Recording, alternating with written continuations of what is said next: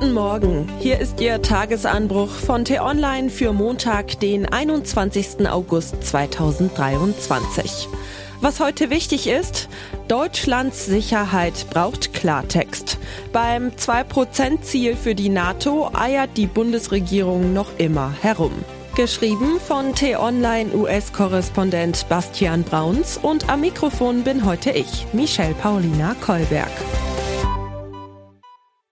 Vor ein paar Jahren hätte so eine Nachricht kaum jemanden interessiert. Die Ampelregierung streicht eine Passage aus dem kommenden Haushaltsfinanzierungsgesetz.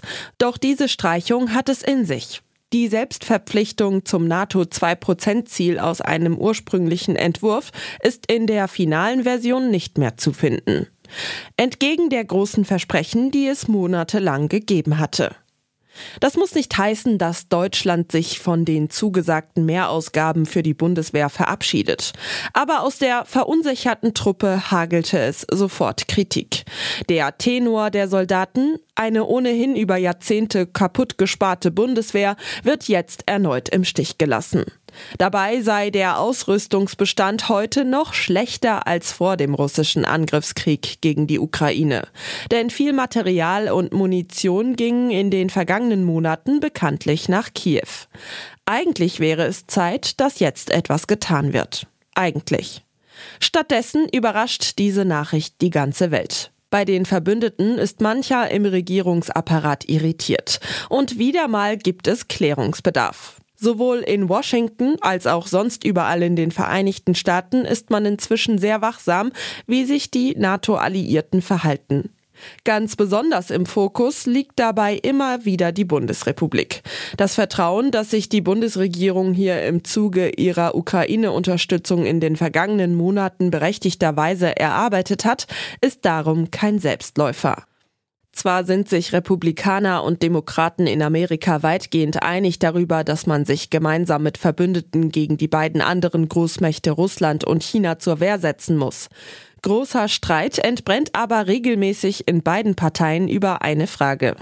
Wie viel sollen die USA selbst finanziell zu dieser Strategie beitragen und wie viel die befreundeten Staaten?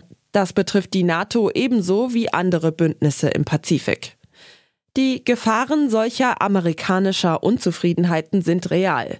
Denn ab dieser Woche lässt sich in den USA gut beobachten, wie sich die politische Stimmung im Land entwickeln wird und damit auch die möglichen Folgen für Deutschland. Am Mittwochabend beginnt in Milwaukee im Bundesstaat Wisconsin das Rennen um den Einzug ins Weiße Haus.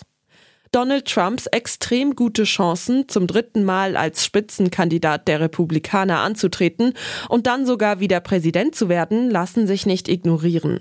Nach 2024 könnte im Weißen Haus wieder ein Mann sitzen, der die NATO am liebsten abschaffen will, der Russlands Gefahren bis heute ignoriert und welcher der früheren Bundeskanzlerin Angela Merkel über die russischen Gaslieferungen einst sagte, wir müssen über die Milliarden und Abermilliarden Dollar sprechen, die an das Land gezahlt werden, vor dem wir sie beschützen sollen.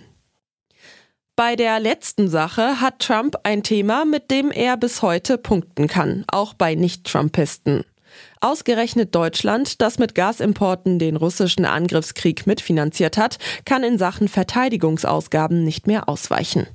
Die Bundesregierung muss in der Lage sein, Klartext zu reden, wenn es um konkrete Zahlen für die eigene Sicherheit und die des NATO-Bündnisses geht.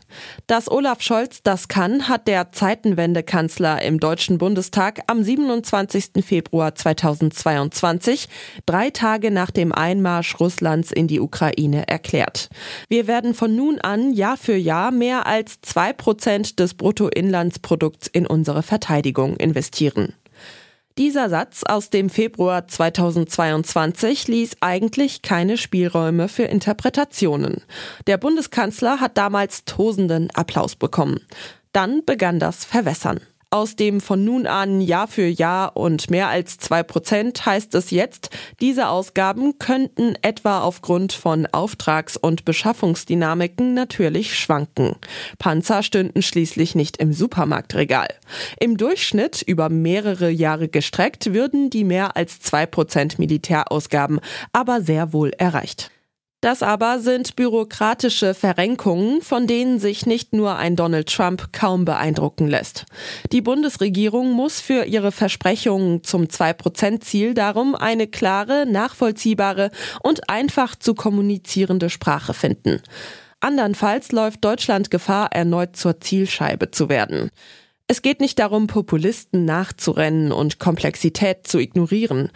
Aber es geht darum, klare Ansagen von gestern auch in klare Taten von heute und morgen umzusetzen und diese offensiv zu bewerben.